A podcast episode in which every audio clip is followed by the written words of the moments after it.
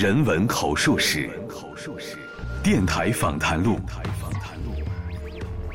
岁月留声机，光年对话集，小凤直播室，源于一九九九，为声音插上思想的翅膀。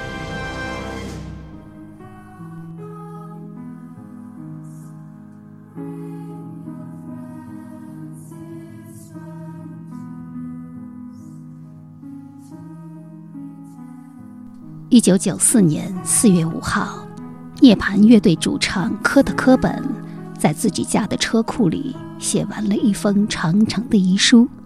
他坦诚：“我已经好多年都不能从听音乐、写音乐以及阅读和写东西中感到激愤了。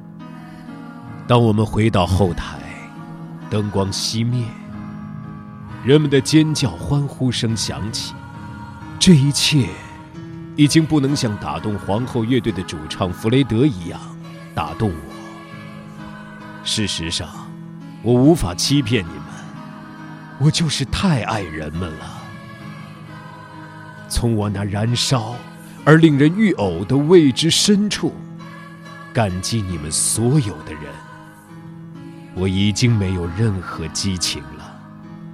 所以要记住，与其苟延残喘，不如从容燃烧。再写下“和平、爱、同情”三个词，在抽完最后一支骆驼牌香烟，在他生命的第二十七年一个月零十六天的这一刻。科特·科本，这个在他的时代里几乎获得了和约翰·列侬一样名声的摇滚乐手，把猎枪抵在了口腔上颚上，声音会很大，他很确定。然后，他走了。到九四年的时候，他就自杀了嘛？这个自杀的那个时候是四月的八号，我们。大陆才知道传到我们这边的消息。我记得我那天一口没饭没吃。科本的最伟大的音乐的关怀就是不超越超越了爱，他是慈悲，在爱上面有仁慈。那个枪被你扔了，我也没有说我用不上那玩意儿。我需要他去杀某个人，在昨天我不能悲伤地坐在你身旁，我不能。悲伤地坐在你身旁，当我推开那扇门，想看看永恒荣光的壮景，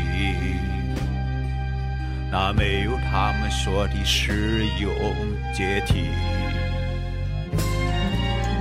然而我。又不能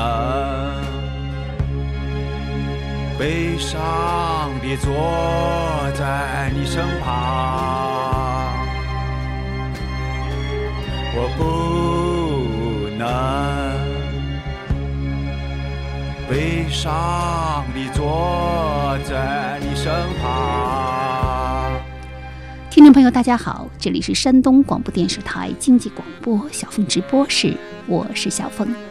秋天的一个夜晚，在摇滚师左小诅咒致敬 Nirvana 与科特·科本的专辑《涅槃》即将于零点上线之际，我翻开查尔斯·克罗斯的科特·科本传记《重于天堂》为全书的结尾而唏嘘。在作者营造的时空闪回里，死去的科本回到了他的父母离婚前的幸福的童年。让这片水土和空气与他的遗骸紧紧相连的，还有另一块命运的碎片和一小段往事。越过小山，不到十英里之外，是麦克莱恩溪以及这片区域所有溪流的源头。那里坐落着华盛顿山脉的一部分，即黑山。在那里，多年前，一个年轻的家庭在第一股寒流来袭之后，一起滑雪橇。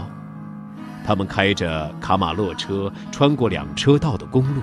经过一个叫波特的伐木小城，一路上了一座叫毛顶山的小山丘。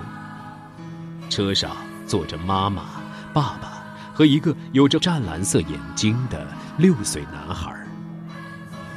那个男孩最喜欢的就是和家人一起滑雪橇。卡马洛车在毛顶山山顶附近停下来时，小男孩从车里冲了出去。抓起他的灵活飞鸟雪橇，开始从山顶往下滑。他一路俯冲，好像自己能让时间停止。在山脚下，他戴着露指手套，向家人挥了挥手，脸上露着温暖的大大的笑容，蓝眼睛里闪烁着冬日的阳光。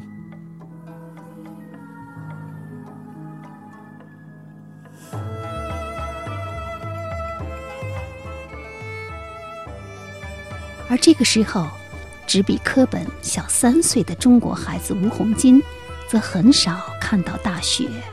他是在河里和湖里度过了自己的少年时代。他在苏北建湖的一个水上工人家庭出生，父亲是船老大，母亲是船工，从小就跟随父母在长江上漂泊。朝霞升起的时候，江豚成群跃出水面的景象。壮丽而梦幻。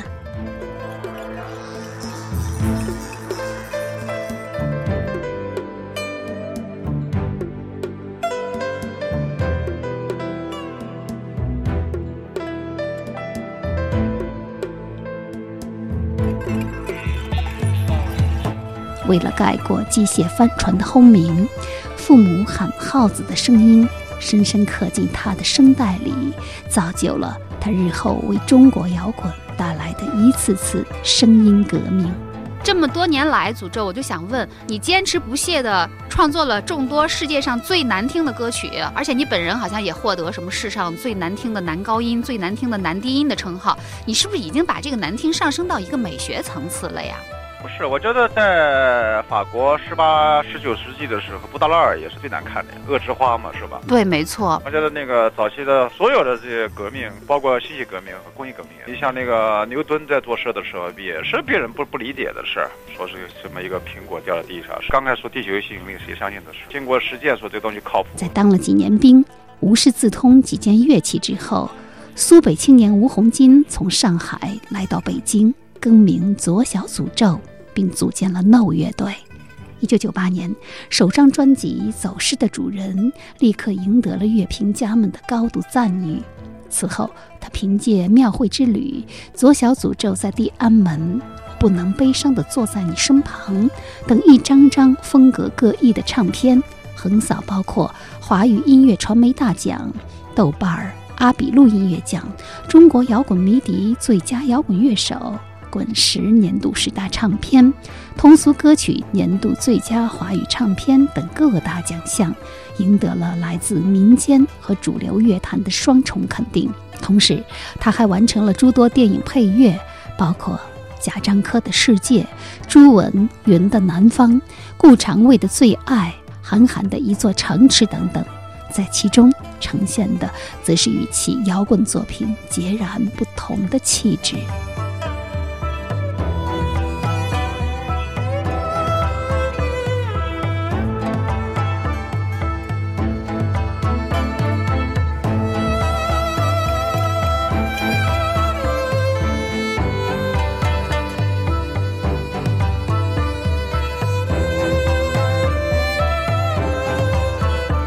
这就是左小诅咒作曲，吕思清独奏的《恩惠之光》。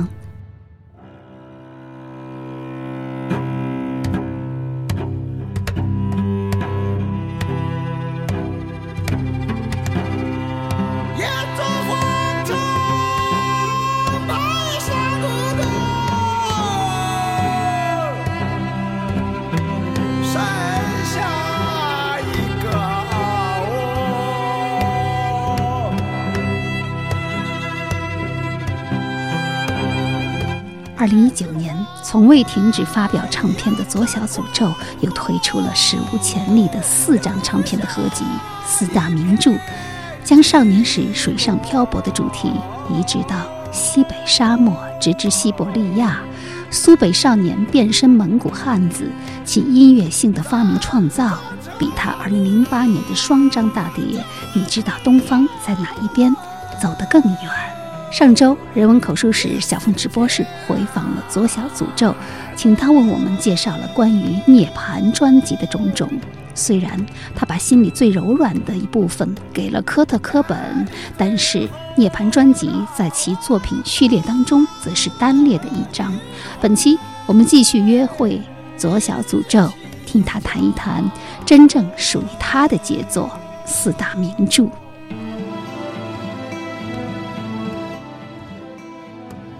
他是中国摇滚史上掌法最绵密、招式最深不可测的高人。他用极具创造力的音乐赢得了中国主流音乐界的双重尊敬。没有任何一个摇滚艺人能像他一样，用奔涌不息的创造力，为这个时代留下一份份岁月的证词。二零二一年，摇滚师左小诅咒大规模全国巡演。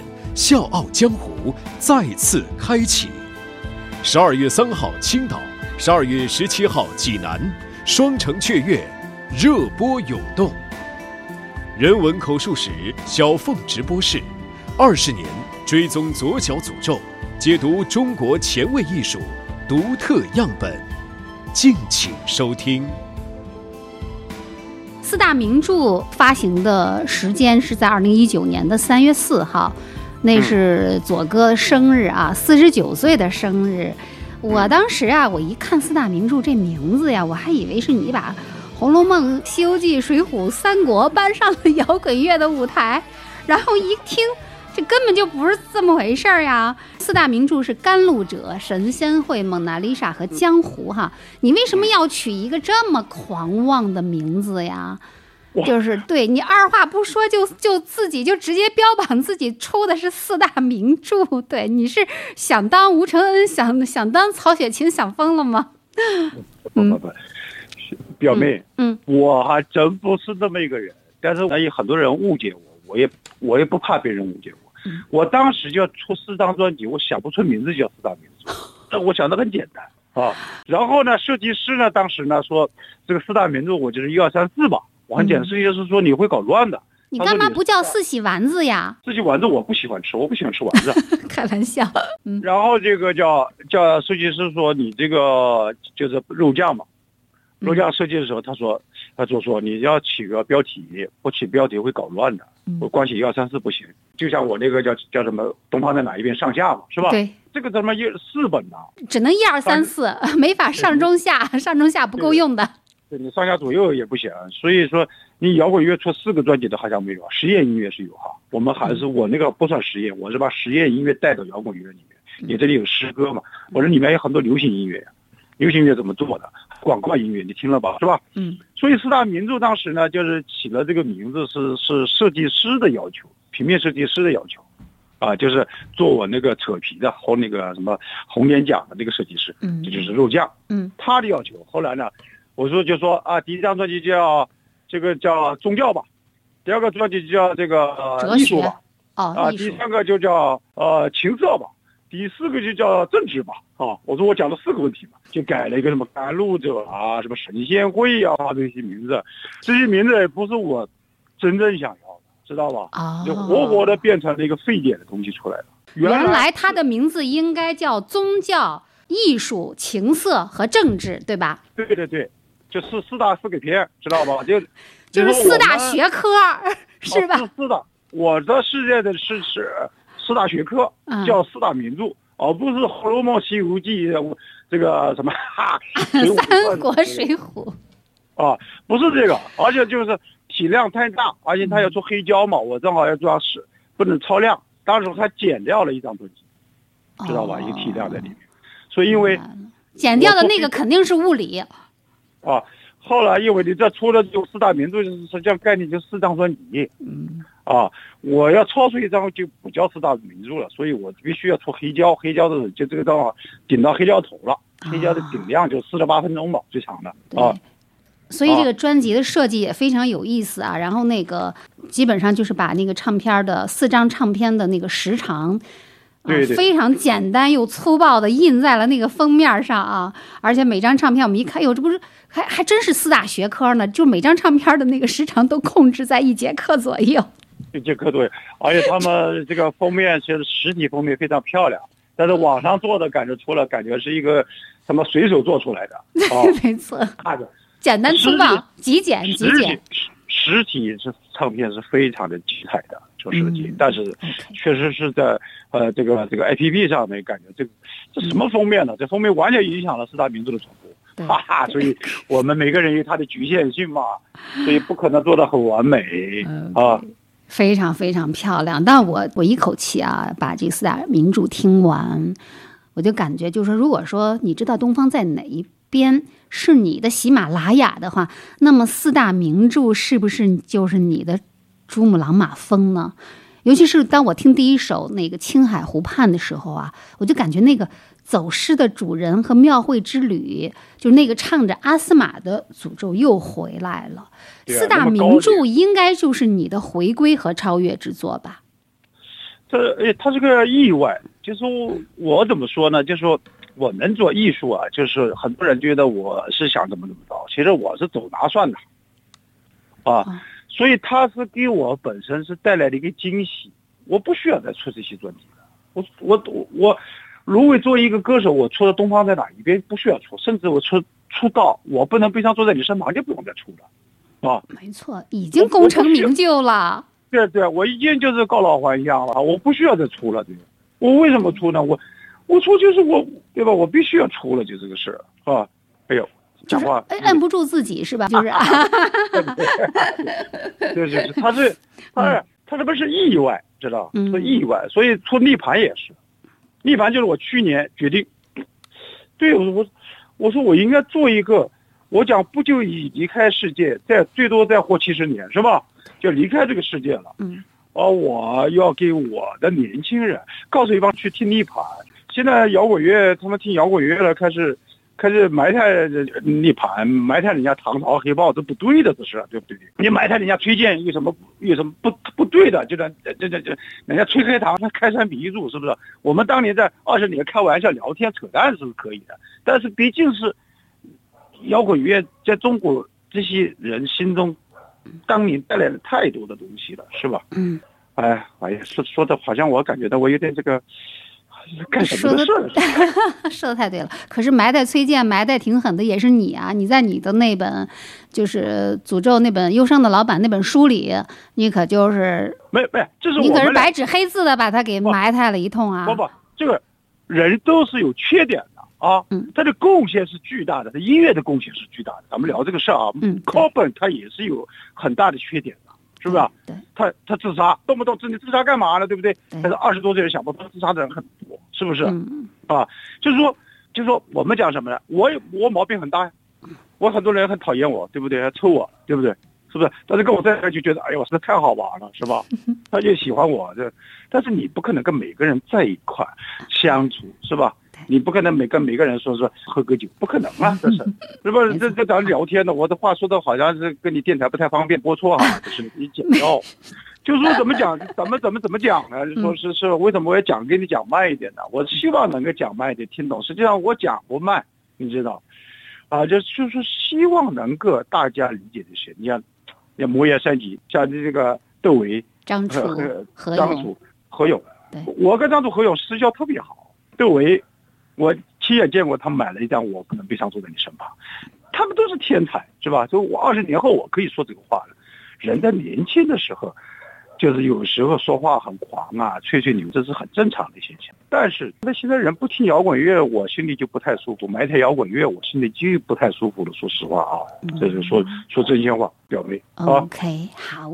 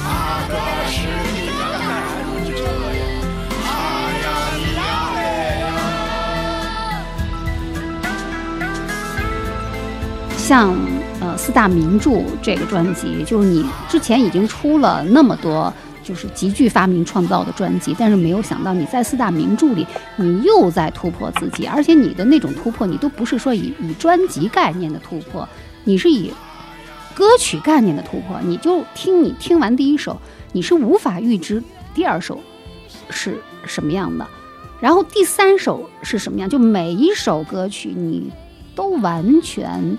你就好像在玩漂移一样的哈，你就就是太不一样了。每一首歌和每一首歌都不一样，但是呢，实际上四大名著里面你还是有一个整体的概念把它串起来的啊。就像你在唱片那个说明里你你写到的，这是一个蒙古人的西部游历。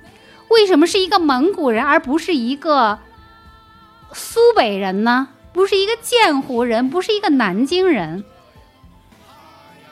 我跟你讲啊，他这个作家马尔克斯他也没写他自己。好，我这个书我不一定是写的是家乡，啊，每个人的家乡啊，他有他的自己的这个作家，他有他的那个设置，啊，他设置在哪里呢？他是有，他有他的这个原因的，因为这些歌呢，我们这些歌曲都来自于这个西部的，所以他为什么在蒙古呢？啊，蒙古呢也是我个人。最喜欢的这个中国的民族了，那我的第一本书的这个小祖大也是是蒙古的啊啊！狂犬废墓里的主人公祖大是蒙古人，也也也是蒙古的，他出生在锡林郭勒盟嘛，他的祖辈嘛，他也是蒙古的，对啊。阿斯玛也是蒙古的，你的过往的这个人生经验里啊，你的歌曲的好几集歌曲的女主角阿斯玛，对不对？对对，也是蒙古。这么一说，你就想起来了，是吧？对。就是说，他这些东西，他这东西你是说不清楚，因为你看看，他整个发发难，就是这个主人公在甘南呐，对，还有这河南呐、河北啊，他涉案最多的地方。然后基本在新疆、内蒙、甘南啊，还有这种很多很多很多很多很多很多很多地方。你看他这基本上是在这个在这个转区就转的，讲讲的这么一个事儿。对，呃，开头是讲青海湖畔开始，对，啊，最后是到极致西伯利亚嘛。结束了，到新疆这一派，新疆里我去去去过新疆，你到那个阿阿尔泰好的那个那一片，嗯，呃呃卡卡纳斯那边再往那边走，地貌跟俄罗斯很近了，很近了。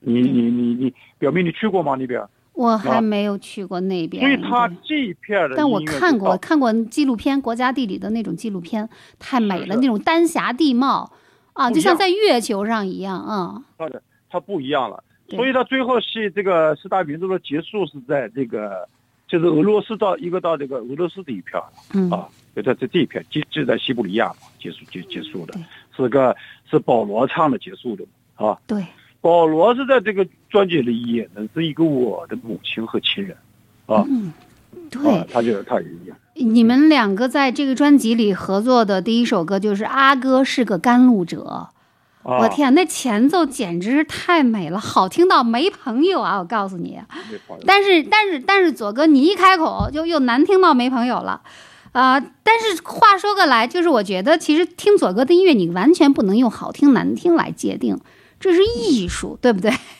不了这个事儿，我们有美女的美女的声音衬着啊，这个事对，这太美了，太美了。嗯，足够的自信，有保罗的声音在里面挡着，这事就不怕，是吧？对对。那个是甘露者这个歌好听啊，太好听，这歌非常非常好听。愿你一生有好人对。陪伴，没有你的地方是他乡，没有你的地方是他乡，对，没有你的闲逛，没有你的闲逛是流浪。哦。啊，就说主要他他讲的主要的还有两句什么，就是愿你一生有好人陪伴，愿你一生有好玩的人陪伴，这就是你一生中最大的幸福。对，愿你三冬暖，愿你春不寒，啊，愿你天黑有 WiFi，下雨有伞。真的，那个歌真的太好听了，因为我特别特别喜欢。到底什么是甘露者呀？这个甘露是什么意思呀？甘露就是这。甘露就是这个天上人间的东西啊，就是你看那玉王母娘娘那个那个叫那个天上那个叫有那个倒这个水孙悟空，嗯，你你看那个菩萨孙悟空那些，看那个《西游记》里面有那个用那个甘露的倒出来，一喝那伤口就好了，啊，就好了嘛，相相当于类似这样的这么一个东西，啊，撒在你伤口上，哦，伤口马上就好了，啊，人一喝就起死回生了，就是那个不死神药。类似于那种起死回生啊，灵酒啊，啊，不是神药，起死回生，大概是这么一个形容吧。就是神仙专用的纯天然饮料。神仙水，神仙水，说着说着变成神仙水了。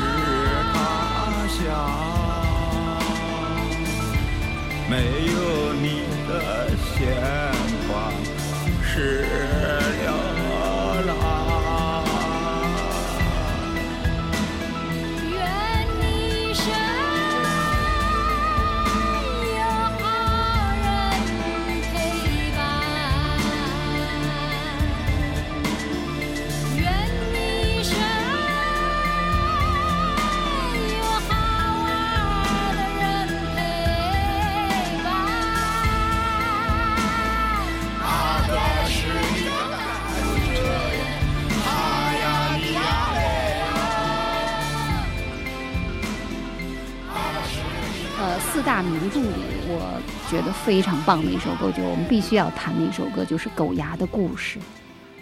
哇，听这首歌的时候，我告诉你，听这首歌的时候，我都就是孔乙己上身了啊！他是在想这个回字有多少种写法，我就在想这个牛字到底有多少种写法呀？就是太牛了，我感觉那个歌你几乎没有旋律啊，就是那种转经筒摇晃的诵经声，然后呢就配合着你普通话说的最标准的一次诗朗诵，但是我觉得这是左叔最动人的作品之一。对你能不能给我们讲讲这首歌你的创作是怎么来的，好吗？这个必须得谈。你你自己觉得它重要不重要？你告诉我。当然，因为他这个前面他要讲他信仰嘛，他这个主人公呢要讲他出生嘛，他出生他这个他说啊，对了，蒙古人是做对了。开始他有这有这样的歌词嘛，他在出生的时候他的妈妈就死了，他讲的这个事情，他家族，然后他的妈妈是一个是一个是一个老阿妈。讲这个他的他的儿子跟他的关系嘛，一个老阿妈是非常虔诚的佛教徒，因为他一直在国外，他是个伟大的佛陀释迦牟尼佛，是出生在印度。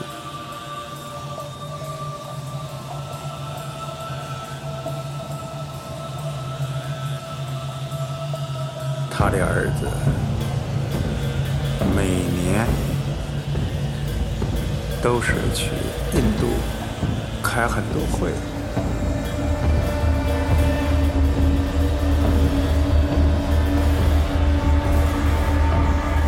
有一天，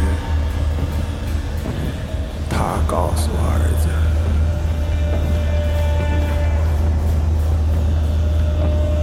说。我希望你去印度的时候，帮我带一个佛祖的加持物回来。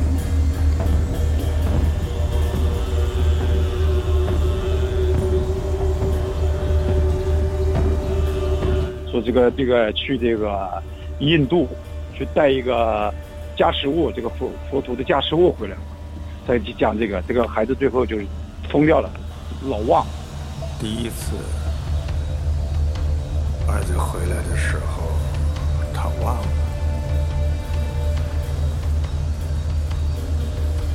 第二次母亲又叫他，他的儿子又忘了。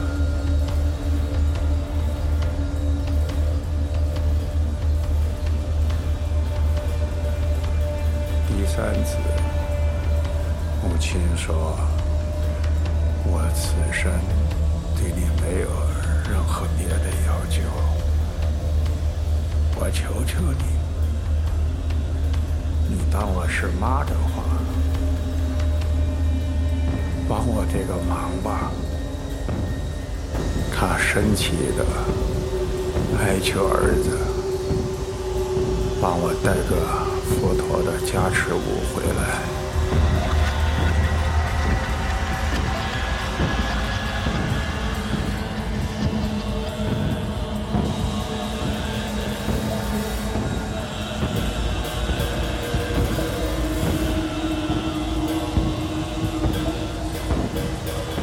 儿子由于在印度的生意繁忙，结果又忘了。快到家时，想起当初妈妈非常诚恳的恳求，每次他没有带回去妈妈的悲伤情绪。就在这个到家门口附近了，发现一个一一个狗死，就把这个灵机一动，就把狗的牙给敲敲敲敲了带回家包一包。他一想到。空手回去是不对的，那怎么办呢？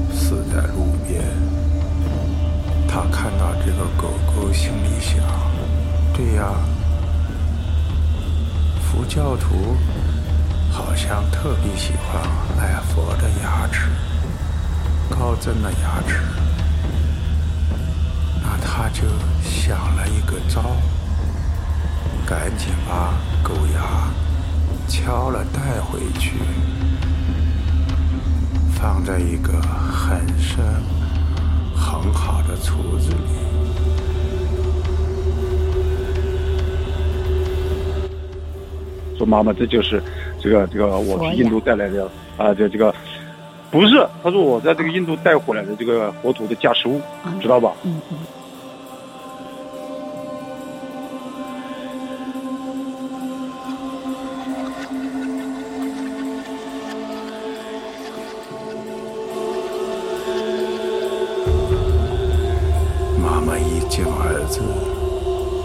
问起这次你带佛祖的圣物了吗？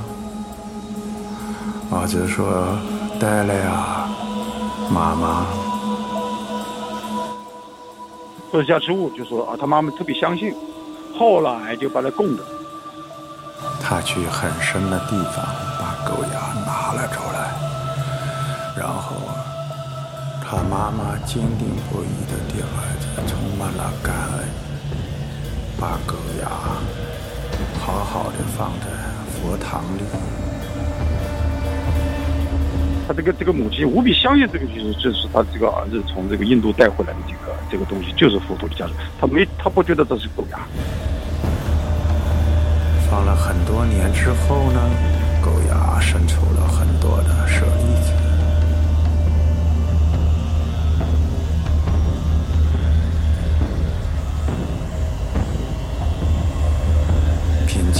妈妈临终的时候，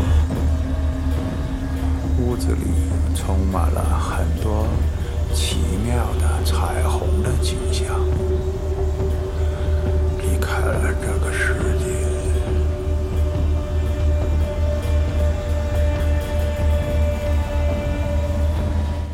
妈妈死的时候，狗牙就长满了舍利子，就这么个事儿。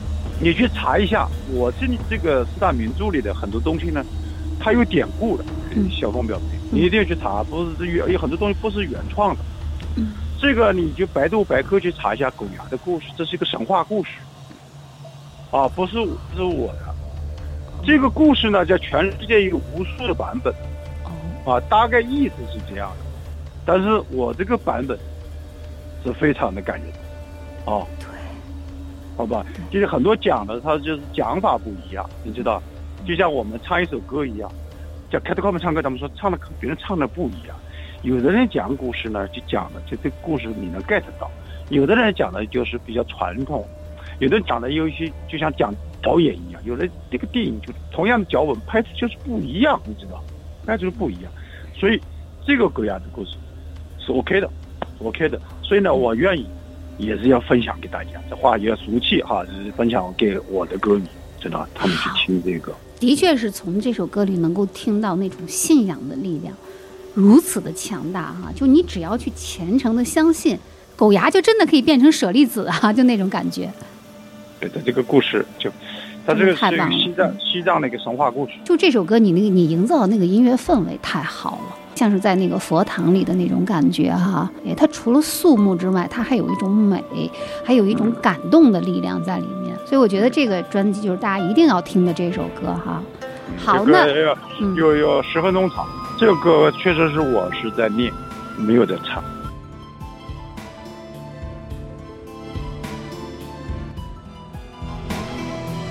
二零一九年三月四号。摇滚师、艺术家左小诅咒，在他四十九岁生日之际，陆续发表了四张长度均为四十五分钟左右的唱片，名字分别叫《甘露者》《神仙会》《蒙娜丽莎》与《江湖》，统称四大名著。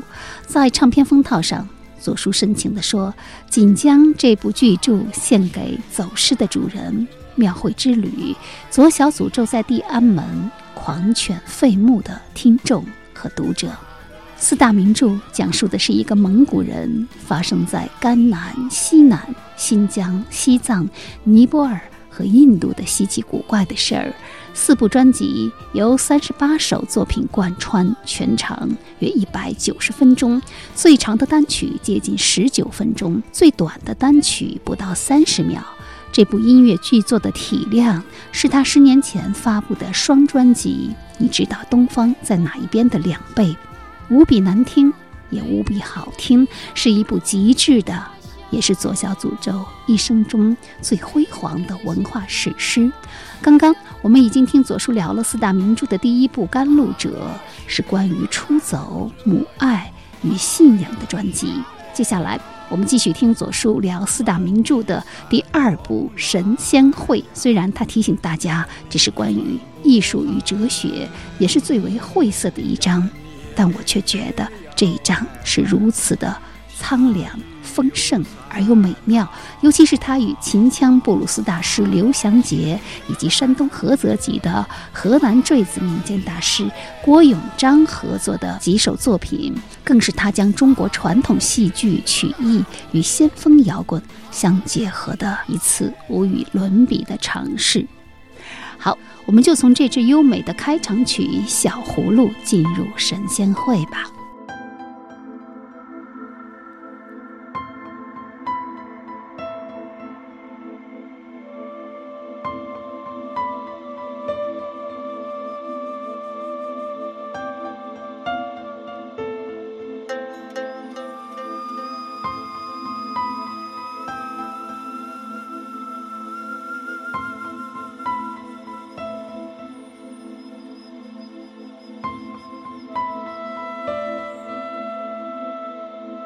我们再来说说四大名著的第二张专辑《神仙会》啊，这也是一个超级仙儿的一张。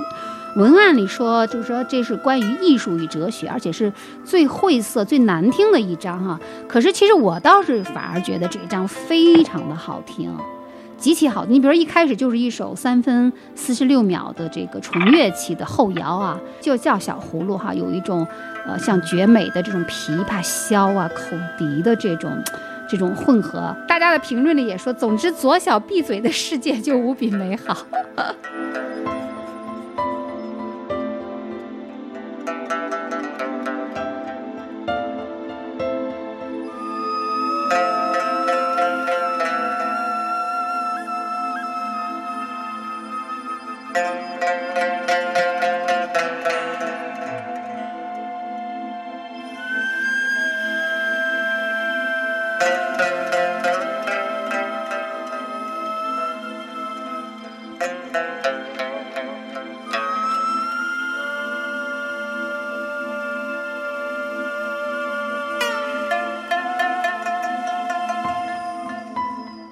陈后摇嘛，其实其实可以没有词的，非常非常美。然后就是你和那个秦腔布鲁斯一位大师刘祥杰合作的，想得你发疯没有一丝风，也是一首长达十八分十五秒的作品。我觉得这个作品其实也非常的棒，这就是 Y Y D S 呀。能不能谈谈这首歌的创作？你是怎么找到这个刘祥杰来跟他合作？好像他是一个。锅炉厂的一个管理者是吗？这个讲一下啊。好，刘香杰呢是西安美术学院的一个雕塑家，他是一个艺术家。哦，怎么去锅炉厂？这个刘香杰的这个录音呢是在两千年前后。我刚才说这个四大名著的跨度大概是十九年到二十年嘛。嗯。哪一天我当时他找到我，经常找我喝酒，他喜欢我嘛。因为那个时候我是艺术圈里面，他们都喜欢我，唱歌的都来找我，找我呢。我觉得这个他就喝酒了，就就是他老爱唱歌，唱的特别好。他呢就想跟我取经，崇拜我。可是呢，我是一个有心人，觉得他唱的挺好的。他有一天喝酒喝多了呢，我就准备了一个麦克风，拿了一个 M D 给他录下来。这个声音就是当时他喝酒喝多了，我给他录出来的。后来呢，等等等等的原因，他我呢本来要给他个惊喜，惊喜是什么呢？就是他二十年后呢，他一直这个乐队没搞出来，喝酒了老是在酒吧里喝酒。你听得见我讲话吗？我听得见，非常好。你不是不让我插嘴吗？哦，我怕你死了。然后，他就呢老在那个酒吧里去唱歌，他也搞摇滚。但是呢，这个这个人呢是一个无比纯粹的艺术家，善良的艺术家。以以后我再跟你讲吧，这个篇幅不够。够。所以呢，我就你讲就行，我这篇幅够。对他呢，就是有时候我们在这个桌上喝酒，二十年前他就会经常说：“呃，主子给一百块钱吧。”你一百块钱就我们是是很大的一个数字了。以前一百块钱在二十年前是一个很大的数字。这个这个小凤表那是对呢，有时候真的没有一百块。我一个月工资才九十三呢。对，所以就有时候要把桌上单上买的单买的也是百把二百块钱，撑死了。啊，就是这个这个，所以呢，有时候就给他一个十块或者二十块，就给他，给他呢，他随手就给别人，知道吧？他就是这么一个人，就是一个好烂人。嗯，就说你自己很穷，还去跟别人要去帮助别人的人，啊，就是说，嗯，就是他他是这么一个人，说他呢，你就是他一点也不做作，你别人做这个事感觉是秀，他不秀啊，他就是一个真的就是那样的一个人。然后呢，就是希望能够将来搞个乐队，像我一样唱歌。我觉得他这一辈子搞不出来了。就说呢，我呢愿意给他一个惊喜，就翻箱倒柜，有一天把他这个歌唱的这个清唱的声音给翻出来。哇！翻出来了之后呢，我就找他另外一个朋友，我另外一个朋友也是他的朋友，我说你把这个词给找出来，啊，他说也找不着。翻墙倒柜，他们的这个，因为他也是在这个西安也算是一个人物，就找找找出来了，找到之后呢，我就跟他说，我在做这个做这么一件事情，你不要惊动这个夏姐啊。我惊动之后，这个疯子呢就会到处就是会很激动，又给我打电话要感谢我呀，又是怎么的磕头啊什么，啥事都能干出来这个人啊。后来呢，我们就准备在这个在一九年发表，后来就这次我在西安巡演的时候，哎呦。又是一场眼力巴叉呀！我们两个人又在一起，哇！他就说四大名著出来，他就这出来之后，他就听到这首歌，这首歌已经已经出版都一年了嘛，啊，就确实是对他来说是一个很惊喜、很震撼的。就说他这一辈子，他就想想了自己搞个乐队没搞，我帮他搞，把他把他放在这个专辑里。面。下一个狠心，眼睛金色子呀，帮我吹呀吹揉揉啊耶耶，下了个狠心呀，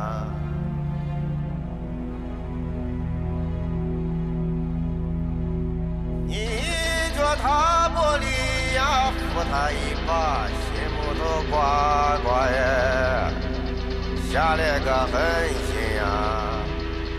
你有啥想不通啊？用大拇指顺着脊梁使劲挠挠啊，下了个狠心呀！老了走不动了，跳啊自己去快些下呀！把窗户打开耶！把窗户打开呀！把窗户打开耶！你看这石头山上放羊去耶！把板砖挪开呀！你再问，来碗韭菜面，你包个辣子耶？娃娃呀！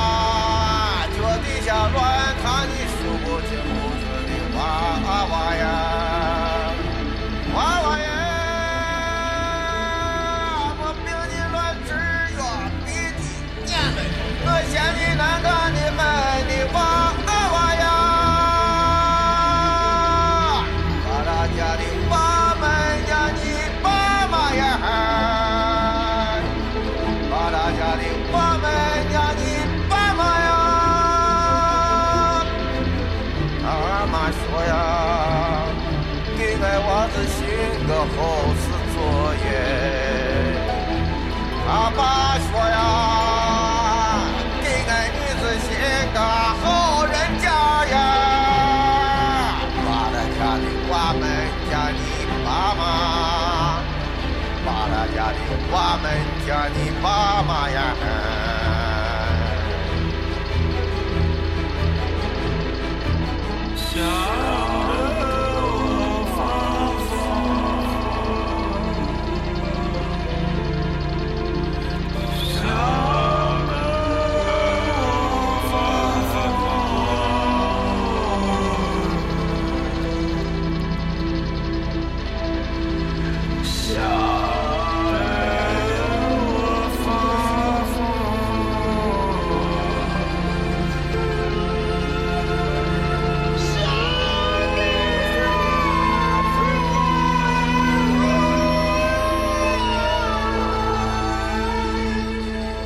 大名著主要是第二章就推出了这个刘湘杰的这个来说，还有我跟我以前搭档的郭永章先生，就是两个民间人物，啊，两个大师，就是两个大师，就是为什么？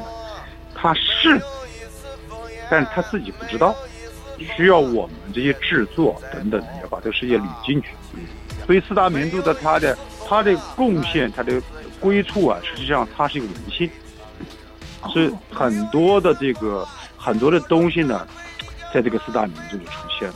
这么一说，你就前面讲了西伯利亚的故事，后面讲了咱们这讲这个没有想到你发疯没有一丝风，还有郭永章的戏等等的很多很多，呃，在在里面。所以为什么说他们要去听这个学四大名著呢？四大名著，它的制作和概念，这是少见的。太感人了！你说文献，对我真的，对我觉得这个这两个字特别准确。对，它是一个文献，所以它是真的是艺术品，它是可以对呃，有有美术艺术史价值的作品。对，它艺术史价值，我们不是说这些歌非要我去唱，而且我们一些作者，我们找到了也没有去让他唱，我们仍然用二十年前那些声音，那些破破烂烂的声音录出来。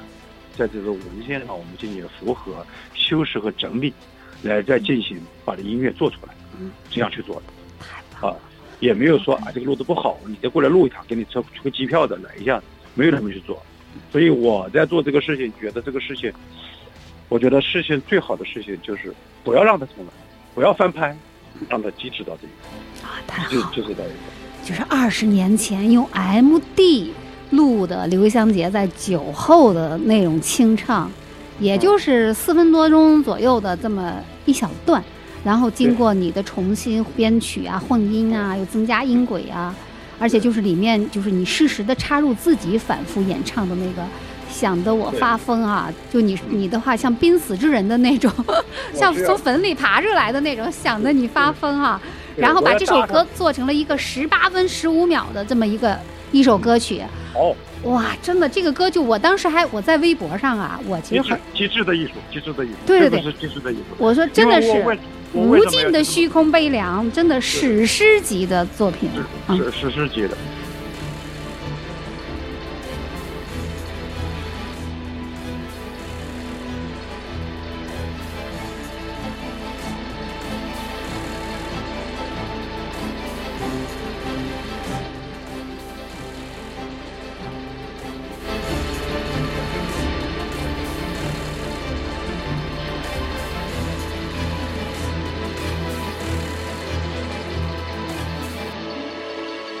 下一个分心眼睛金色子呀把我吹呀吹揉揉啊耶耶下了个狠心呀你一脚踏玻璃呀扶他一把心头挂挂呀。下了个狠心咋想不通啊用大拇指顺着脊梁使劲挠挠啊。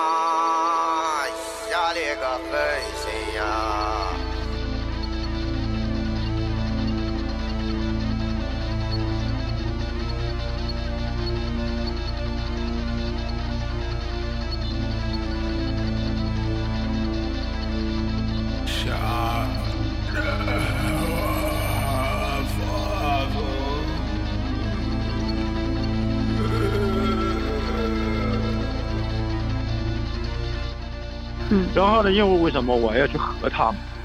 但是他有时候这块缺一些东西，频率啊，时间有那么长，他有些单调。然后呢，我又不能让他再拉过来，他再拉过来，他这些民间的人呢，他做不了。进录音棚他就变了，出不了这个声音。他只有在这个酒后平时的状态里面才能达到。这就是说，一个职业的演员和歌手，职业的歌手和这个非职业的民间艺术家的区别在这。你你你这个小峰表明你明白吧？我明白，而且我觉得可贵也在这里，所以我们特别纯粹。对，我们必须要了解到，要保护他们，他们这是民间瑰宝嘛，就出来了，真的是瑰宝。对，所以你像香杰，他也比我大。嗯，他拿到这个时候，没还看到，哎呀，这是这个纯粹一个比我善良的，知道，比我纯粹的人，他没必要向我学习，所以他他能，他让我他唯一向我学习是什么？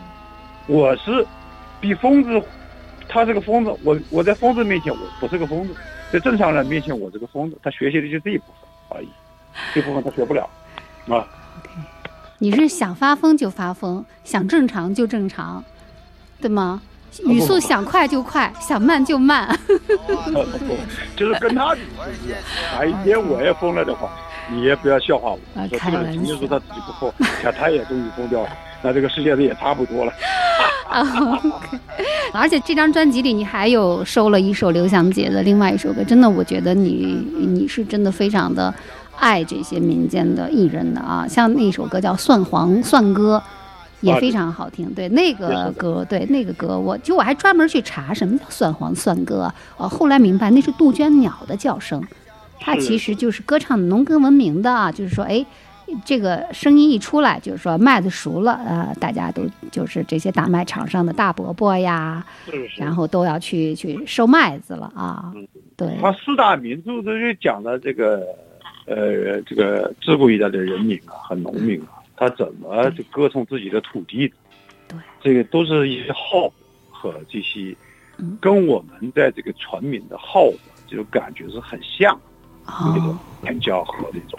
因为我是传民的后代，对啊，所以我能，我这个东西能 get 到，get 到的，而且我也明白，这些东西是这个当代文明的一个很重要的一个一个一个部分。我们这些这些。呃，他懂史学的人，他没有这个能力去做，他也没有这个心，啊，他最多录成喇叭吉的弹，或者再去采采风源，啥也不弄，弄完了我放着就行了，这个是不行的。我觉得艺术是你还要去它加工，然后更多的给啊这个年轻人去一个借鉴，还有给一些这个，你还给也还要给外国人去听听，让外国人也学学嘛，是吧？因为这个人类的这些元素是大家要相互学习，不要变为变为私有啊。啊，因为这东西是是公有财产，要回到公有部分去。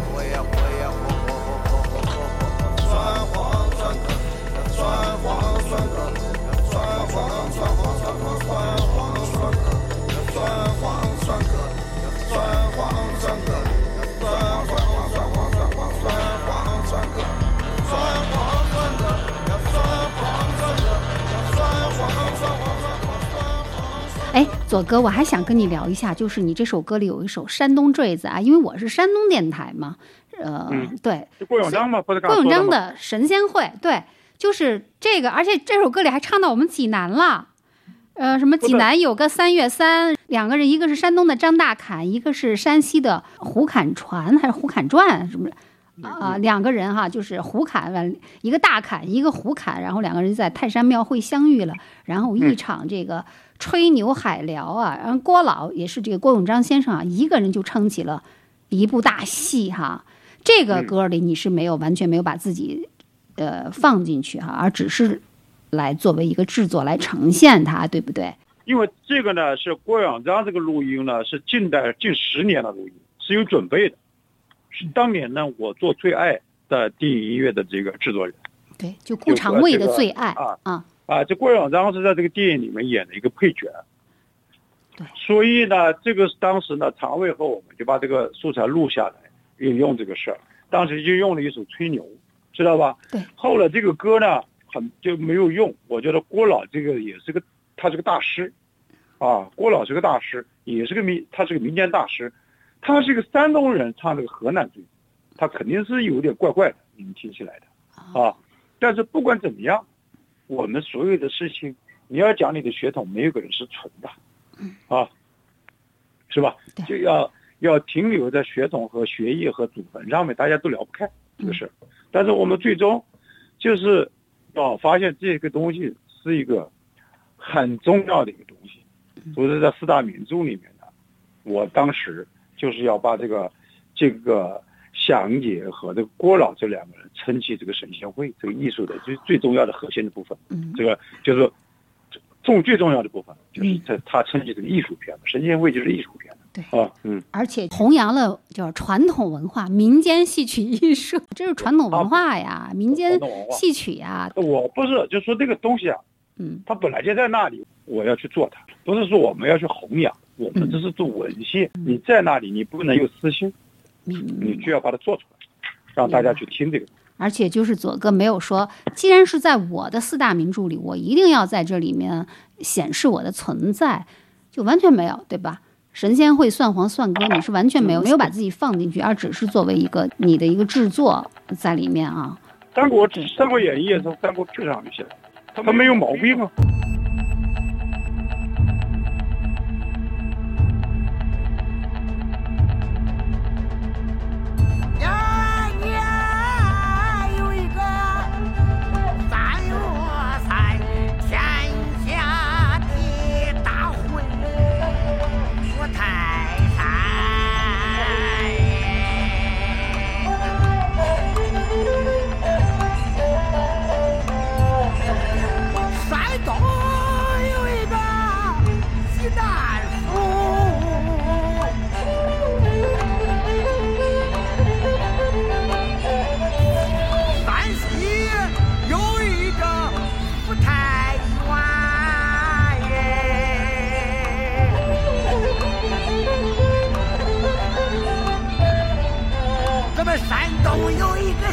上来名叫大砍头，山西有一个姓胡的爷，你这个看官，是因为泰山庙结了大会，两个人赶回了会院啊。两个人赶回，哎，你看你这。聊天。日我西山，天黑晚，两个人住的一个。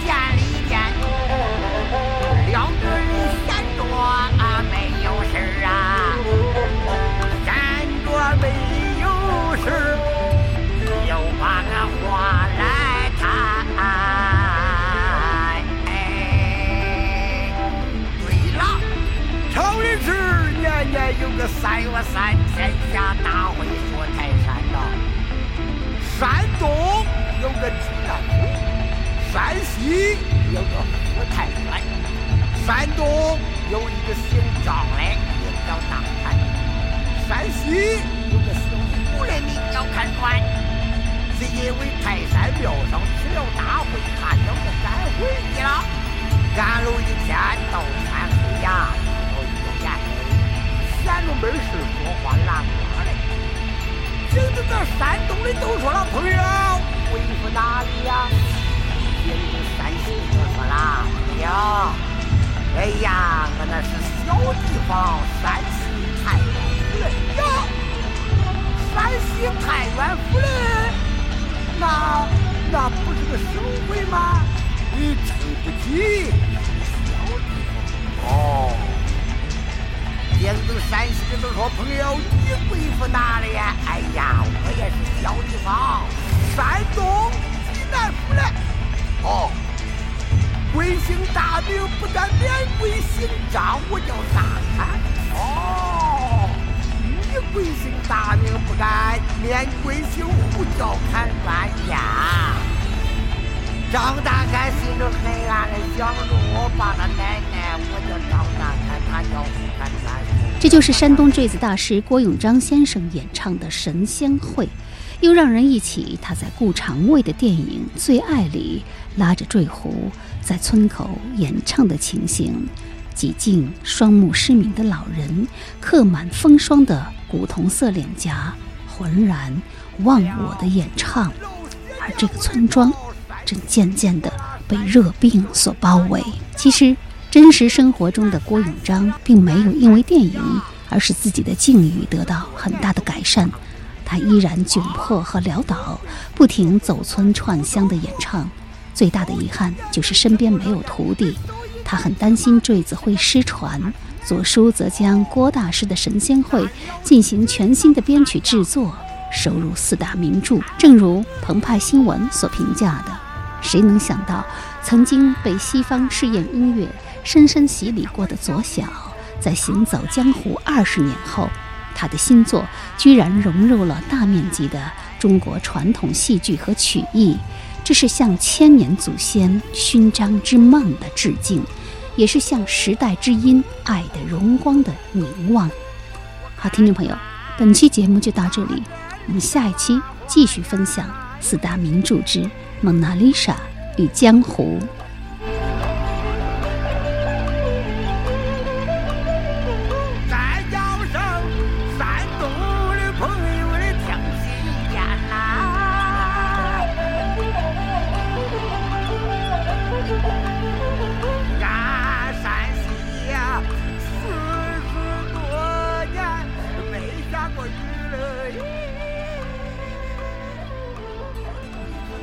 是中国摇滚史上掌法最绵密、招式最深不可测的高人。